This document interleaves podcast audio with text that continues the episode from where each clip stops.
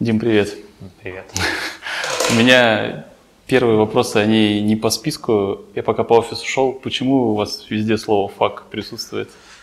А, очень долгая история. Вообще эти майки начались э, прошлым летом. А, была такая история, что а, я, я вошел в конфликт э, с компанией Avis, когда в отпуске брал машину и там попал на большую сумму денег.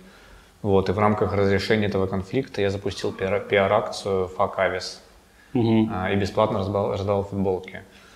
Ну, короче, футбол, акция получила ну, большой успех довольно-таки, и многие ребята захотели эти футболки, потом мы стали просто делать факт, факт одно, факт другое, и так докатились. Но на самом деле, а, то есть ребята уже как бы говорят, что чуваки, ну, типа, это было прикольно, но давайте сделаем что-то другое. Вот, поэтому у нас есть сейчас новая серия футболок эксклюзивная, там написано whatever, и их можно получить у меня в офисе. Мгм. А, тот мерч, который ты раздавал бесплатно, я помню, там пост на Фейсбуке был. А, раздавали в итоге? Люди приходили, брали? Слушай, там э, было заявок что-то около 50, в итоге пришло, по-моему, 3 человека. Но это на самом деле абсолютно нормальная конверсия. То есть, словно, я запускал в Фейсбуке несколько еще подобных акций, не таких масштабных, а, посвященных там разным поводам. И люди обычно очень быстро пишут, да, хочу майку, закажи мне на меня размер, но практически никто никогда не придет их забирать. Зато у нас в офисе большая коллекция, мы их раздаем просто клиентам, когда на встречу приезжают. На тот каршеринг, на Ниццу это как-то повлияло? Что? Какой, какой-то фидбэк в итоге это Да, получил от- конечно, от каршеринга? они все мне вернули. Но я не знаю, что конкретно повлияло. Ну, они точно заметили, потому что мне писали там в Фейсбуке с там, головного офиса Ависа. Мгм. Вот. Потом был еще, по-моему, факт, факт Дукати, когда, когда я мотоцикл пытался получить, и они конкретно просили пост убрать. Но я сказал, что не могу этого сделать. Мгм. И второе, я ходил мыть руки, у вас есть душевая кабина. Да. Вы ей пользуетесь? Конечно. Просто это такой, ну, типа 50 на 50. Кто-то... Слушай, ну, на самом деле, вот моя позиция заключается в том, что в офисе должно быть максимально комфортно, прямо максимально. Чтобы человек максимально не выходил с работы. Да, ну, во-первых, душевая кабина, это на самом деле она стоит копейки, а, даже если там она достаточно навороченная. Во-вторых, э, все эти вложения, ну, то есть э, все эти вложения, которые мы делаем в офис, они в итоге отбиваются тем, что нам проще хантить. Поскольку мы, по сути, все, все что, чем мы обладаем, по сути, это просто только наши сотрудники, то мы, наша работа сделать для них максимально комфортные условия. Мгм. Окей. Давай чуть-чуть просто про компанию Финч. Почему, почему, почему вы называетесь Финч? Что это значит? Долгая история. Пришло это еще, это еще с тех времен, когда компания была в Америке. Это было довольно давно, больше 10 лет назад. Вот. э, Я тогда переехал э, из Америки в Москву, хотел собрать команду здесь, переместить ее туда или же как-то работать э, через океан, но этому не суждено, не суждено было сбыться, и в итоге компания осталась здесь, команда росла здесь. Называлась она in Melrose сначала, потому что, короче, я жил на улице Мелроуз, и там стоял рекламный щит, и там было написано Финч. Короче, просто вот так получилось, что я это внедрил в название. Потом э, мы столкнулись с тем, что очень сложно было продиктовать почту по телефону. Мгм. Тогда еще мессенджеров не было, и приходилось по телефону диктовать, как с тобой связаться. Поэтому вторую часть названия я убрал в ходе ребре- ребрендинга, который был э, года три или четыре назад. Осталось просто Финч. Ну и все клиенты нас исторически просто называли Финч, Финч, Финч. Поэтому просто мы пришли в естественное состояние, по сути. Ты единственный учредитель в компании? Нет. Сколько у вас? У меня изначально нас было двое, я и мой партнер э, тоже Дима. А, Некоторое время назад у нас появился третий э, миноритарный соучредитель, который наш генеральный директор сейчас. Как Алексей. у вас э, взаимоотношения у всех? Слушай, ну, обычные рабочие взаимоотношения, мы вместе долго, мы там, по сути, уже там семья, по большому счету, нашим отношениям больше, чем отношениям любого из нас там, в семейных э, узах, вот. И понятно, что там есть и проблемы, но есть и очень большой уровень доверия. Ну, начинал все это ты сам. Ну, начи- до того, как появилось наше партнерство с Димой, Финча не было, поэтому не могу сказать, что начиналось сам. Угу. То есть в тот момент, когда мы встретились и решили вместе всей этой хренью заниматься, этот момент тогда это какой Финч год? Появился. Это 2000, по-моему, восьмой. Угу. А, а почему ты решил этим заниматься? Как Слушай, ну пришел? опять же, это просто естественный ход вещей. Я работал до этого, еще с третьего курса института, работал разработчиком. Мне нравился дизайн, мне нравились всякие интерактивные штуки. Я был флеш-разработчиком. Сейчас уже такой технологии даже не вспомнишь. Но тогда это было очень, э, тогда был топ. Вот. И логично, что все, что я видел вокруг себя, я и как бы проецировал на свои жизненные а, цели в будущем. Mm. Поэтому, когда встал вопрос о том, чем заниматься, я, естественно, как и любой там программист или дизайнер, естественно, пошел в сторону создать свое агентство. Угу.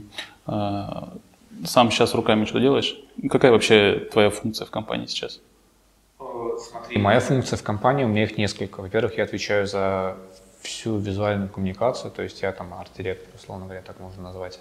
У нас есть отдел дизайна, там несколько человек, я ими управляю. Плюс к этому я отвечаю за всю внешнюю коммуникацию, выступления, доклады, интервью, статьи и так далее. Я отвечаю за аккаунтинг нескольких наших больших клиентов. Я отвечаю за линейное управление и за мотивацию развития сотрудников. Я не отвечаю за производственные процессы, не отвечаю за финансы, не отвечаю за э, юридические моменты. Угу. А, вопрос, который у нас был в комментариях, который меня требует задавать от меня. А, сколько ты получаешь как э, руководитель? Моя зарплата 350 тысяч рублей. Четко, четкий ответ. Поставленный. А, смотри. Ну, это я не вижу смысла это скрывать. Окей. А, в Дубльгиз у вас написано, что вы веб-студия. В Яндекс.Картах написано, что вы IT-компания. Кто вы? Чем вы занимаетесь? Я слово «студия» всегда не любил. Это какое-то студенчество и Короче, я всегда называл то, что то, чем мы есть, я назвал себя компания. А, мы занимаемся IT-разработкой, разработкой программного обеспечения. Угу. Ну, понятно, почему. Веб-студий очень много. То есть любой студент, у которого там есть ноутбук и, и какой-нибудь знакомый, которому нужно сайт про его кошку, это уже веб-студия. А мы все-таки хотим а, себя считать более, более угу. качественными. Самые две а, такие услуги, которые приносят вам больше всего денег на данный момент? Поддержка. Это одна услуга. Э, любое агентство, ну, коммерция любого агентства такова, что э, есть такая шизофрения, то есть, условно говоря, зарабатываешь деньги на одном, а нравится тебе и как бы то, что видно снаружи, это совсем другое. То есть, условно говоря, снаружи мы выглядим там компания, компания, которая запускает там, красивые, модные, современные проекты, громкие, большие. Вот, но на самом деле деньги приносит э, поддержка, обслуживание, SLA, э, там, сервера, такие вещи. И именно поэтому я не занимаюсь коммерцией. Угу. А это поддержка проектов, которые вы делали, или да, да, да. можно прийти с улицы и сказать, ребята, Слушай, вот у меня было сценарии вот бывают разные. Естественно, есть кейс, когда ты делаешь с нуля. Мы любой проект, ну, даже на нулевой стадии стараемся в любой проект вложиться по максимуму, потому что есть э, всегда некий шанс, что проект э, будет успешный, разовьется и будет приносить нам много денег. А, есть другой кейс, когда люди приходят э, и говорят, вот у нас там полная жопа, уже есть какая-то там, уже есть какое-то состояние, и нужно его либо сдвинуть, либо как-то пере, все переконфигурировать, либо сделать с нуля, такое тоже бывает. Вот. Мы за это беремся с, тоже с большим энтузиазмом, есть несколько кейсов, когда мы сделали условно говоря, из проекта, который находился в полной жопе, мы его вывели на очень высокий уровень. Угу. А для вас принципиален стек технологий заказчика? Для нас принципиально наш стек технологий. Ну, то есть, если он условно пришел, там, не знаю, а, с один из битриксом, а вы с таким вообще не работаете? Смотри, и в отношениях заказчика с нами как с компанией, и в отношениях меня там как руководителя с э, разработчиками, которые у нас работают, действует одна и та же логика – дай человеку делать э, таким способом, каким он умеет. Вот у нас есть стек технологий. И если заказчик приходит а, и хочет получить продукт, то он должен довериться нам и полагаться на тот стек, который есть. Один стек ничем не лучше другого. Просто вся разница в том, с чем ты конкретно привык работать и умеешь делать хорошо. Угу. Хорошо сказано. А, забавный вопрос. Finch FM. Почему домен FM? Возвращаясь к предыдущему вопросу, FM это Finch Melrose. Угу. Ну и доменная зона тогда только была создана, это было тоже давно, домен куплен давно. Finch.ru э, был занят, Finch.com был занят, вот поэтому остался Finch FM. Как это никак не влияет на отношения клиентов, не знаю? Как и отсутствие у нас городского телефона вообще никак не У вас нет городского телефона? Нет. Ты а, давно пользовался городским телефоном? Ну, мне постоянно звонят, предлагают взять какой-нибудь кредит. И... Ну, вот чтобы нам не звонили и не предлагали взять кредит, у нас его нет. А, как вы держите всю связь? Почта, мессенджеры? Мессенджеры. Ну, у нас, э, у нас есть э, довольно четкие регламенты как по производству, так и по коммуникациям со всеми клиентами. Коммуникации э, — это мессенджеры, ну и там конференц-колы. Вот мы повесили специально систему цисковскую, чтобы прямую связь делать видео. Но в основном, конечно, мессенджеры. Угу. Чем пользуетесь? То есть под клиента или стараетесь его Слушай, ну есть у нас Telegram? парочка клиентов, которые сидят в WhatsApp. У меня в WhatsApp всего 4 контакта. Это два клиента, моя няня и моя уборщица. Чатика семейного нет? Чатика семейного нет? Семейный нет, в Телеграме. В общем, а, поэтому у нас в основном Телеграм, да, но есть как бы вот уникумы, которые в WhatsApp сидят. Ну что ж, приходится идти навстречу. Угу. На последней церемонии теглайна у вас было граффити было. А, Оно вон там стоит. Почему, зачем, сколько это стоило? Саша предложил его, одна из его многих очень крутых идей. Э, я вообще всей душой за то, чтобы к хип-хопу приучать с молодых лет, поэтому я сказал «да». А, мы наняли графитчика, долго мы с ним работали над эскизом, и в итоге получилось, по-моему, прикольно. Ну, в чем смысл этого, тебе интересно? Ну, типа, что, вы хотели заложить? Что мы хотели этим сказать? Да, да. Да ничего, не, мы просто... Нам, нам нравится быть немножко вне рынка, сбоку, ну, чисто, ну, так, а, с точки зрения философии. Вот, потому что если ты агентство, то ты можешь немножко раствориться в... Ну, ты, по сути, работаешь на, на чужие интересы. Угу. А, поэтому очень важно иметь свои интересы и о них заявлять. Вот, наши, у нас есть свои интересы, и эти интересы а, в том числе выражаются в том, как мы себя позиционируем, в том, что мы даем разработчикам там, в плане свободы, и в плане самовыражения. На том же мерче, те же граффити, это все как бы движется в этом тренде. Ну, это было прикольно. А, все говорят о сильных сторонах компании, пытаются найти какой-то там УТП. Расскажи какие-нибудь слабые стороны вашей компании. И как вы с этим работаете, что вы пытаетесь с этим сделать?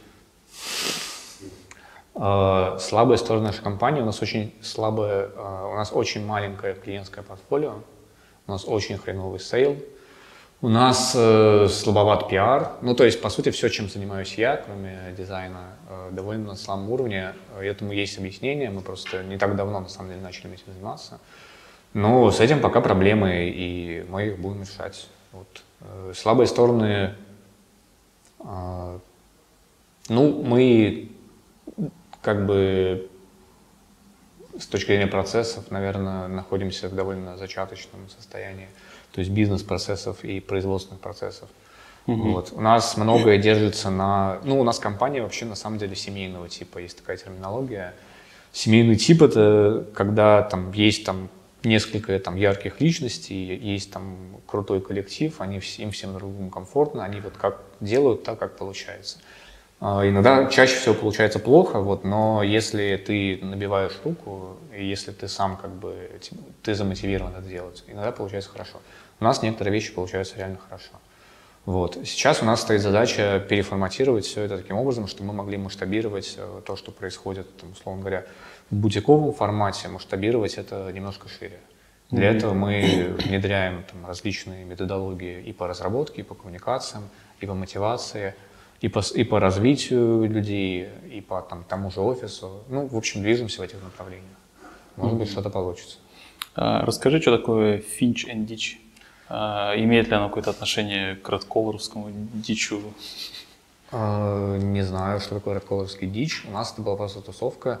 Ну, поскольку у нас в офисе есть небольшой садик, а, и погода хорошая, мы решаем иногда проводить э, такие типа пикники. Один из них решили открыть для всех и сделать, э, ну, там, широкий спектр приглашенных. Вот. Ну, получилось прикольно, пришла куча наших клиентов, куча каких-то неизвестных мне людей. Люди фоткали, ходили, показывали пальцем. Э, несколько маек было украдено. Да, я видел, уже вешалки а, Причем даже не, не, некоторые вместе с вешалками. Вот. Плюс у меня пропала бритва моя. В общем, э, немного было потерь, но было весело. Все напились. И я произнес речь. Она на видео и не осталась, к сожалению. Я думаю, что мы будем проводить еще. А, когда я в Америке работал, там была вообще на самом деле такая а, рутина у агентства, где я работал, и у других агентств, которые располагались в этом районе.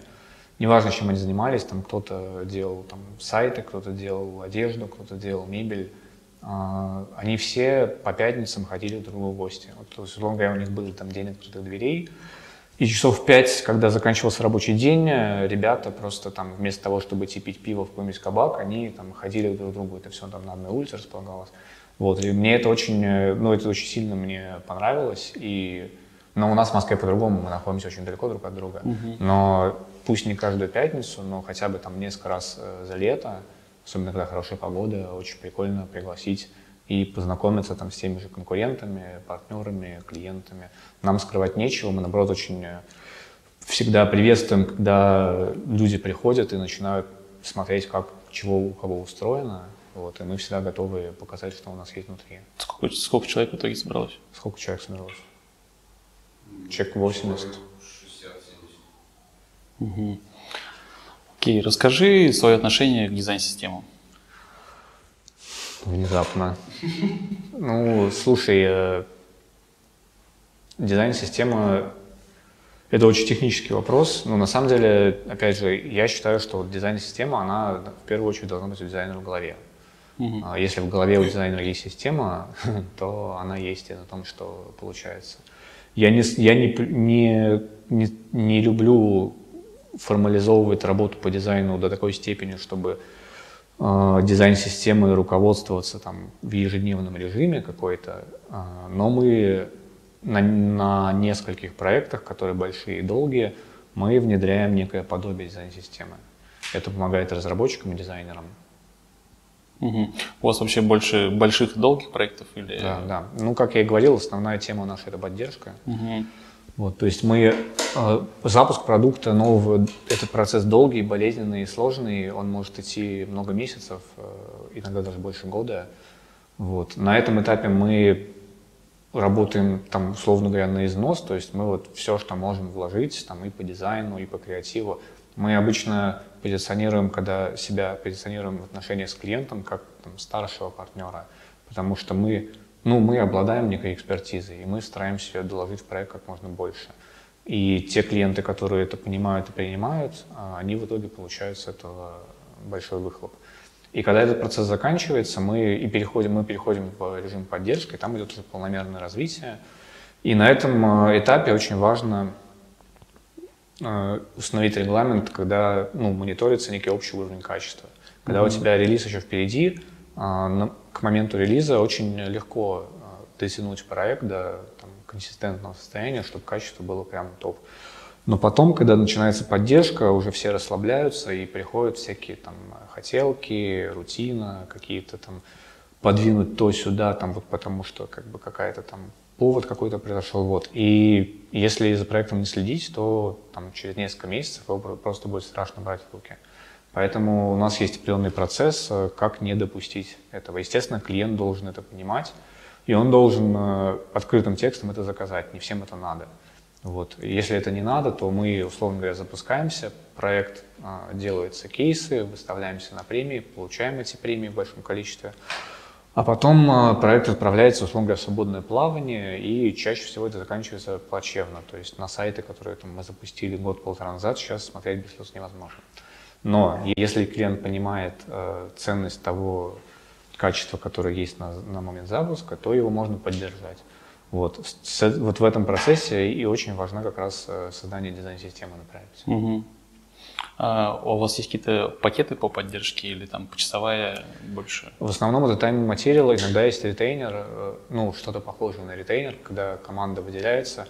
Это стоит больше денег. То есть, условно говоря, обычный дефолтный подход, что мы, мы обеспечиваем э, забронированное заранее количество часов, но не гарантируем наличие тех или иных разработчиков в команде.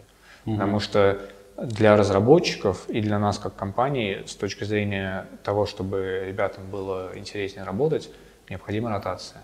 Для нас приоритеты э, вот эти внутренние, они больше, чем приоритеты продуктовые на конкретном проекте.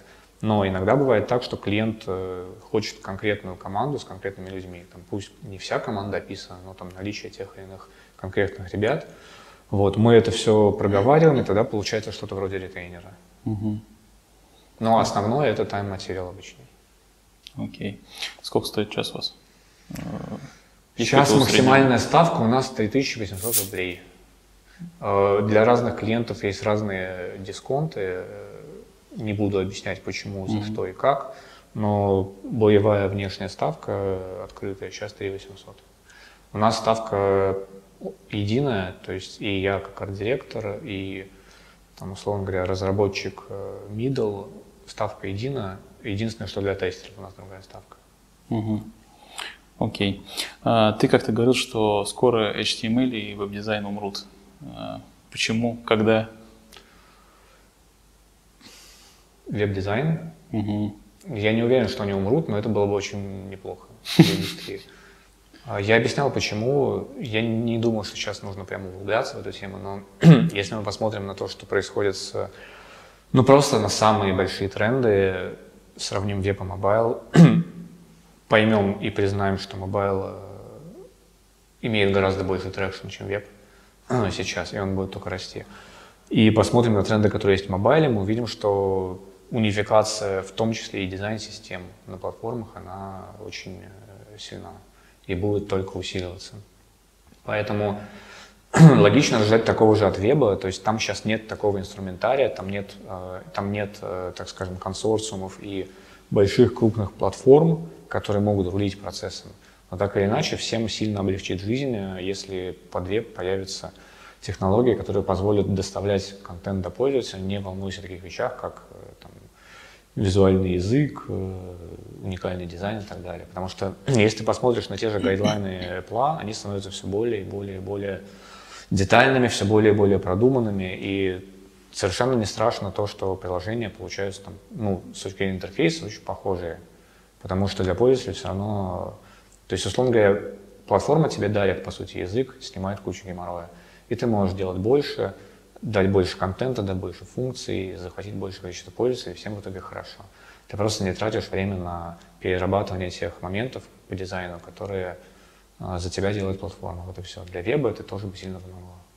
ну и такие вещи, как там всякие AMP, превьюшки, там телеграммовские, фейсбуковские, ну, упрощенных ну, форматы, которые позволяют тебе взять и ну, ну, те данные, которые ты хочешь отдать, без всякого дизайна, красиво отобразить тоже все это в этом направлении.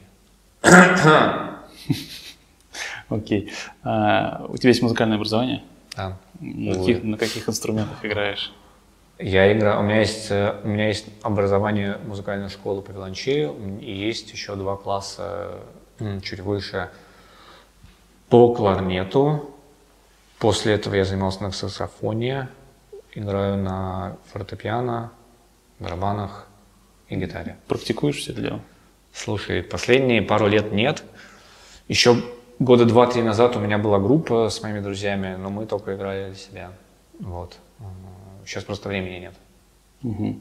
Если перенести музыку в работу, под какую музыку эффективнее работает? Не работаю под музыку, вообще не получается.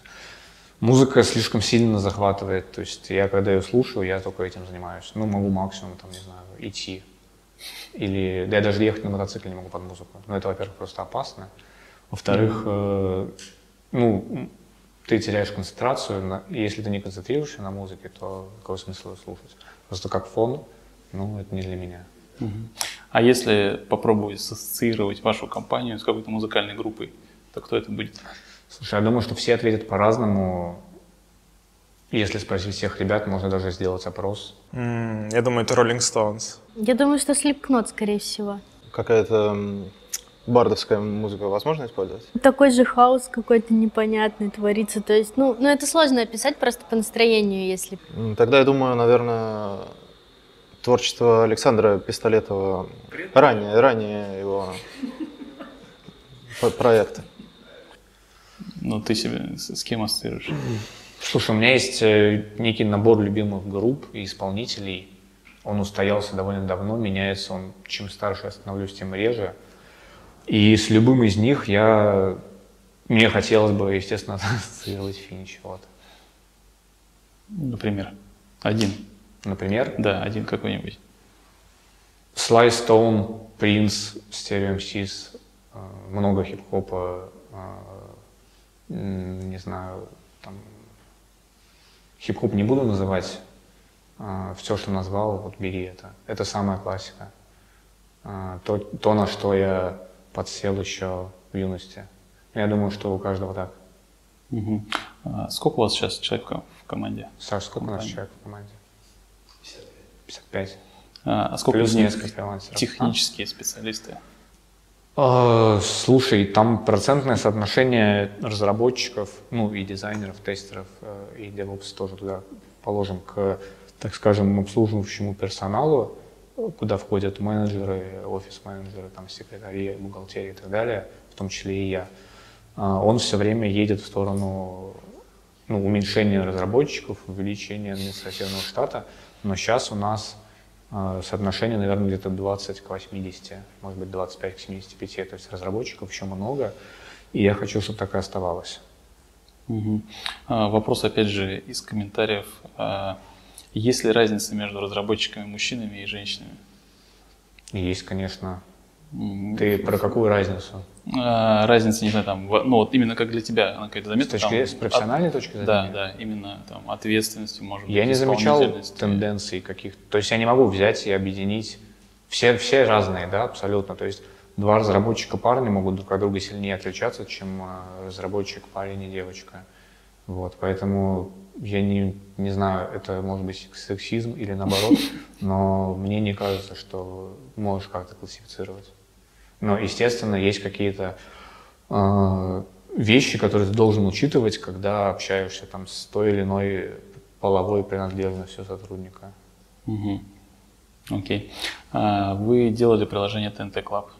Да. А, расскажи подробностей, что это, для чего, как, как они к вам пришли, почему они к вам пришли? Смотри, проект э, имеет э, очень сложную судьбу, очень сложную. Сейчас это все давно в прошлом, ворошить которое у меня нет желания. Но в целом э, мы с ТНТ работаем очень давно. Это наш самый первый а, прямой большой клиент, а, самый первый. Вот. Было много проектов, было, было поменено много менеджеров, много и руководителей сменялось. Тем не менее, мы все эти годы, все это там 10 плюс лет, лет мы вместе сделали кучу всего. И один из проектов, как раз TNT Club, это был, во-первых, наш первый мобильный проект. Мы тогда не, не занимались мобильной разработкой вообще. Когда мы его взяли, у нас не было ни одного мобильного разработчика в штате, в принципе. Mm-hmm. И даже когда мы его запустили, все еще не было. Потом уже спустя пару месяцев мы взяли первого. И с тех пор наша мобильная команда растет э, быстрее, чем все остальные. И вообще мы стали называться мобильными разработчиками с тех пор. Проект э, очень крутой. Ну, во-первых, огромная аудитория. Во-вторых, куча функций. В-третьих, много различных экспериментов. Там э, это был на момент запуска огромный комбайн, где было тупо все. Там и видео, и платежи, и голосование, и платные, бесплатные, и программа лояльности, и баллы – и офлайн партнеры и акции, и социальные сети, лайки. Короче, все, что только было вообще в трендах на тот момент в digital е, mm-hmm. все мы туда запихнули. А, что-то со временем отмерло, что-то, наоборот, развелось. Ну, что про него сказать? Нам принес он очень много. Очень много экспертизы, очень много э, каких-то новых знаний, очень много возможностей попробовать то или другое мы получили в ходе проекта. И вообще, ну, проявили себя. Сколько, сколько по времени вы его делали? Слушай, мы запустили в осенью 2014 года, все это время с тех пор он постоянно что-то новое в нем происходит, это и называется поддержка. Он до сих пор у вас? А делали мы его полгода, даже поменьше, наверное. ну, изначально до запуска. Угу. Сколько человек задействовано в поддержке там, такого Сейчас? проекта, например? Да. Зависит от сезона. ТНТ клуб очень сезонный, там э, горячий сезон это осень самый горячий, потому что там много, много всего, что там происходит, э, синхронизировано с э, эфиром, то есть тем, что происходит в эфире. Поэтому осенью, когда подходят в финальную стадию, входят различные там, годовые проекты, там, годовые голосования, годовые шоу, под осень там может работать несколько человек, несколько разработчиков. А в низкие сезоны, там, например, зима, да, то есть ну, зимой вообще мало кто работает, в принципе. А там может один разработчик сидеть на платформе и что-то делать. Плюс есть, э, ну, плюс у нас есть SLA, то есть там постоянно какая-то группа быстрого реагирования, она не работает full time, естественно, но она mm-hmm. есть. Это DevOps, э, администратор, бэкэнд разработчик. Вот. И, ну, естественно, менеджер. А сколько проектов в работе у вас чаще всего там? Несколько. Единицы. Единицы? Да. То есть э, вся команда по большей части на, на одном-двух проектах? Э, единицы это 4, 5, 6. 3. Угу. Угу. Больше пяти проектов одновременно. Но тут опять же вопрос, что считать проектом.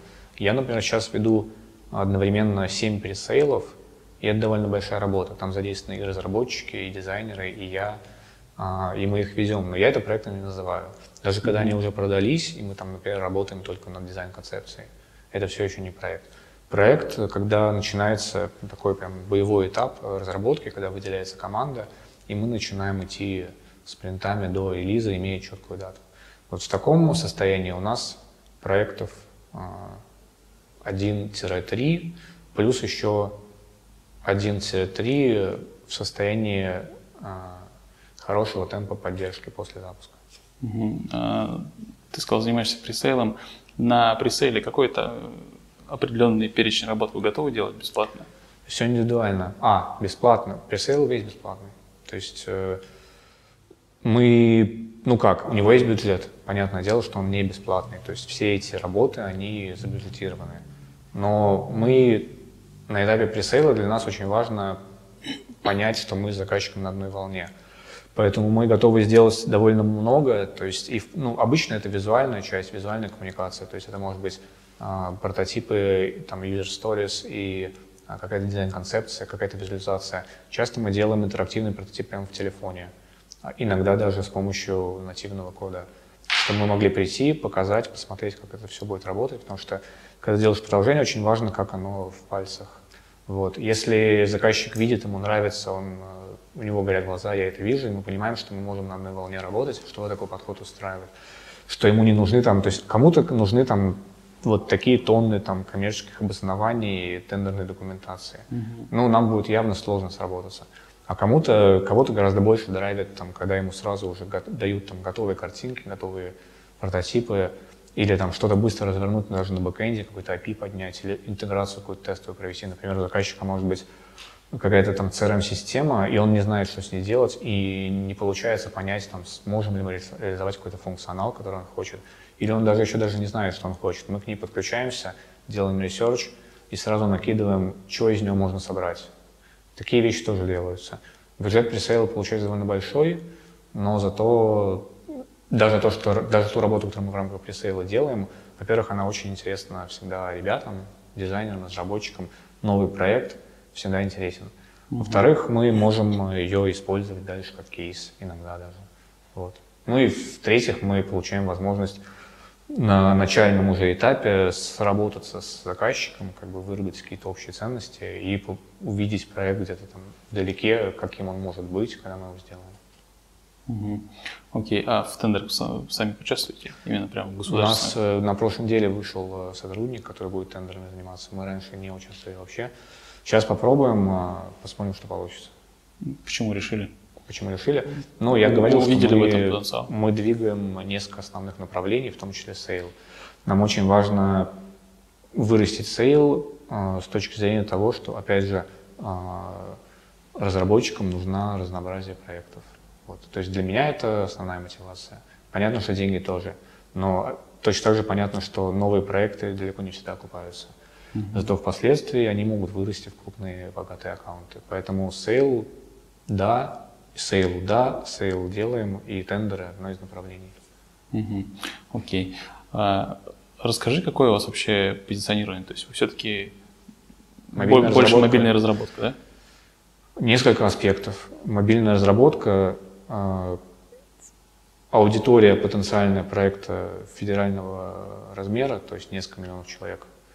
А, технический, технический состав проекта а, на определенном сложном уровне, то есть это там не веб-магазин, условно говоря. Это все складывается в некий набор параметров, которые и нас заинтересуют что, с точки зрения того, что наша экспертиза здесь применима. И заказчик в нашу сторону посмотрит, потому что у нас есть кейсы на эту тему, и мы готовы закрывать там, те или иные задачи. Это высокие нагрузки, это безопасность, в том числе финансовая. Вот такие вещи. Mm-hmm. И на наших проектах, которые мы сейчас ведем, это все, все реализовано. Если вы не можете закрыть какую-то потребность, э, на аутсорс отдаете, либо пытаетесь сами найти кого-то, привлечь там, не знаю. Смотря какая потребность. Смотря какая потребность. И бывает так, бывает так, что какая-то потребность ложится в нашу стратегию развития. Например, как было с той же мобильной разработкой. Угу. Мы не могли это сделать, у нас не было штата. Но мы запустили проект, и за счет него получили вот в этом направлении некий traction, который позволил развить команду. Это интересно, и этому да. Если это что-то, что не укладывается в нашу стратегию, то зачем нам напрягаться? А, опять же, можно всегда и аутсорс сделать. Мы ча чаще мы лучше порекомендуем кого-то заказчику или посоветуем сами э, в неком консорциуме пойти на проект с кем-то еще. Пусть мы не заработаем, там, перепродав эти услуги, но зато мы выступаем как бы в четком позиционировании. Угу. Окей. А, в марте вы отправляли сотрудников на Бали. В марте? В феврале, по-моему. Да, было Окей. дело. А, почему, как это случилось? Случилось это так, что ребята подошли и предложили, а я не подумал, сказал окей. Вот. Потом было, естественно, очень много с коммерческой стороны э, ко мне претензий, но в итоге стоило это все плюс-минус сопоставимо с корпоративом в э, Новогиреево, где-нибудь на два дня по финансам, а пользы, мне кажется, принесло больше. Угу. Будете практиковать что такое? Посмотрим. Опять же, зацикливаться на чем-то одном не обязательно. Но, как я уже говорил, один из основных приоритетов для нас – это развлекать наших сотрудников. Ну, развлекать в хорошем смысле, чтобы они чувствовали, что они не просто так здесь сидят. Сколько вы человек отправили, что они там делали? Слушай, эта команда изначально, по-моему, там было, изначально заявилось в районе 15 человек, или сколько, 15-20. В итоге поехало, по-моему, 12. Угу.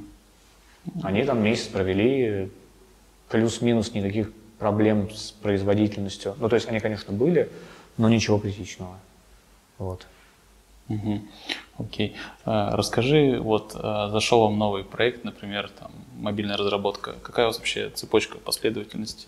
То есть а, с, с чего вы начинаете и как двигаетесь? Зависит от того, в каком состоянии он к нам пришел. Чаще всего, э, чаще всего ситуация выглядит так, что есть э, заказчик, неважно кто это и в какой должности, мы пытаемся понять, что ему интересно, какие у него полномочия и там, какая у него, условно говоря, там, стратегия на этом проекте. Э, чаще всего он обладает, возможно, у него есть план, чаще всего это даже не план, а просто некий замысел. И у него есть какое-то видение, там, которое он в рамках своего понимания там, в какой-то форме излагает. Наша задача все это трансформировать, ну, спроецировать все это на реальность, э, на, на все то, что мы делали до этого, и там все, что мы знаем, что тот, тот, тот или иной там, выбор на начальном этапе там, принесут тот или иной результат, и совместно с заказчиком проработать э, его замысел до состояния production ready, то есть когда есть четкое понимание технологического стека, э, функций, платформ, а, аудитории, а, проблем, которые решает проект. Вот. Эта работа долгая, называется она консалтинг или аналитика. У нас на это делается отдельный договор. Мы работаем с заказчиком, собираем команду, обычно это я, PM, аналитик иногда подключается и дизайнер. Мы проводим серию интервью с представителями заказчика, понимаем, что на входе имеем, а дальше мы итерационно все это компонуем в некий Product Vision. Product Vision — это то, как будет выглядеть продукт на запуске, но без работы. То есть прототипы те же самые. И все это дело презентуем. После чего, если мы попали, то можем начинать делать. Работа занимает обычно от одного до двух месяцев. Угу. Окей. А, расскажи про кадры. То есть э, у вас такое большое позиционирование на людях, вот эта вся философия, все. А, сложно ли привлекать кадры? Есть ли у вас отдельные HR или ты сам занимаешься этим? Я руковожу направлением HR, сам занимаюсь, сам не занимаюсь, то есть, то есть я провожу уже с готовым сотрудником, то есть который вышел к нам на работу, я провожу с ним онбординги, и там плюс-минус мониторю, там, э, сколько он вливается в команду, и я решаю проблемы, которые возникают у людей внутри, не с, ну, не с частью выполнения производственных задач, а со всем остальным. Там, может быть, у кого-то с кем-то плохая коммуникация или какие-то другие проблемы. Вот этим я занимаюсь. А на этапе собеседований э, работают руководители отделов и HR, HR у нас Саша, а плюс есть кадровик. Угу. Легко закрываете вакансии? Сложно. Потому что ну, сейчас все это знают, это абсолютно медицинский факт, что рынок а, это рынок а, соискателя. Угу. Сейчас а, все больше и больше различных компаний, и у клиентов внутри, и фонды, и стартапы, и все что угодно. То есть если ты разработчик, у тебя выбор огромный. Именно поэтому мы должны дать ему ну, в своем жанре, в своем амплуа все, что мы можем. Угу. А какая там средняя зарплата middle разработчика? Какая средняя зарплата middle разработчика? Я думаю, что это 100, 120, 130, 140 тысяч рублей в зависимости от э, направления. 120 до 150. 120-150, говорит Саша. Окей. А если это дизайнер? Если это дизайнер, дешевле. Пропорционально, прям кратно? Не-не-не, это все в районе, там, в районе 100, чуть меньше, там, 80-90. Ну, по рынку Москвы это много, мало, нормально? Слушай, э, рынок очень сильно меняется, там очень большая волатильность. А, действия одного крупного заказчика неосторожные могут привести к э, колебанию зарплат на несколько месяцев э, в совершенно диких а, пределах. Поэтому на рынок я не очень сильно смотрю. Я смотрю на то, что мы получаем как предложение на, на вход воронки, когда мы что-то открываем вакансию. Угу. Там рынок, по сути, и есть. То есть меня не интересует, что может предложить другая компания, у них совершенно другое образ работы, у них другой офис, другие условия, другая команда, другие проекты. Какой смысл на них смотреть? К нам приходит человек, он должен понимать, зачем он пришел, что ему конкретно вот нравится работать так, как работаем мы. Соответственно, с нашей стороны мы должны ему предложить, во-первых, объяснить, как мы работаем, что мы можем дать, и совместно с ним там, представить, каким может быть его профессиональный путь там, на какое-то время вперед.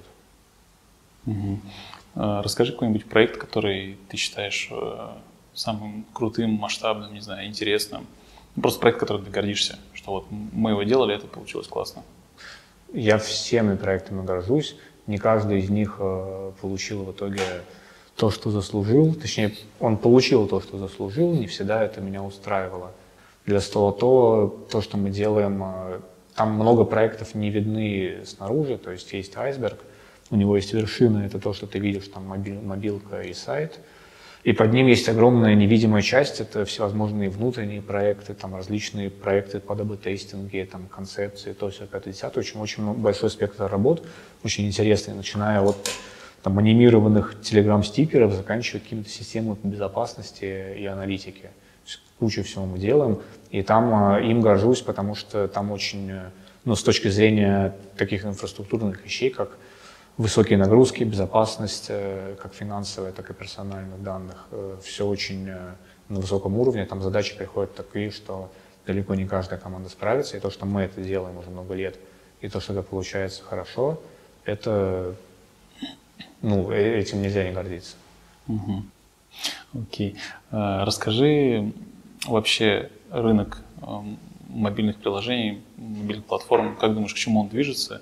А, как, какой он будет, там, не знаю, через, через 3-5 лет? А, как, как он изменится сильно? Ну, вообще не знаю, все захватит AR, AR VR и, и все. Или все перестанут пользоваться приложениями, и, не знаю. Слушай, есть такая отдельная профессия, называется э, астролог. И он не я. Я не знаю. Э, опять же, те тренды, которые я вижу, которые есть сейчас, э, я там, когда они шли, я их не знал. Я просто по факту тебе говорю, к чему пришли. А что будет дальше?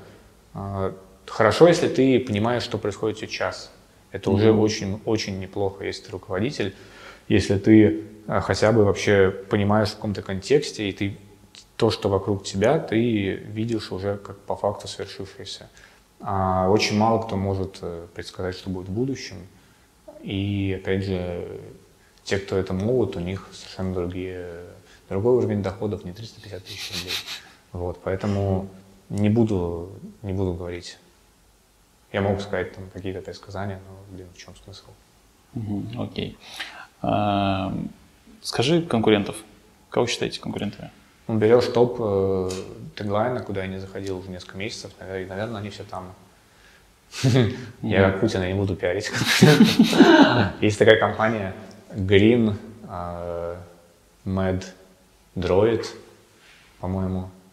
А, как называется она? Есть компания Magima, а, есть э, что еще? Точно никого нет? Короче, две компании есть, наши основные конкуренты. Угу. А, почему вы чаще им проигрываете? Мы Какие проигрываем только сами себе. Угу. Ну, окей. На самом деле все? Окей. Сколько у нас по, по таймингу?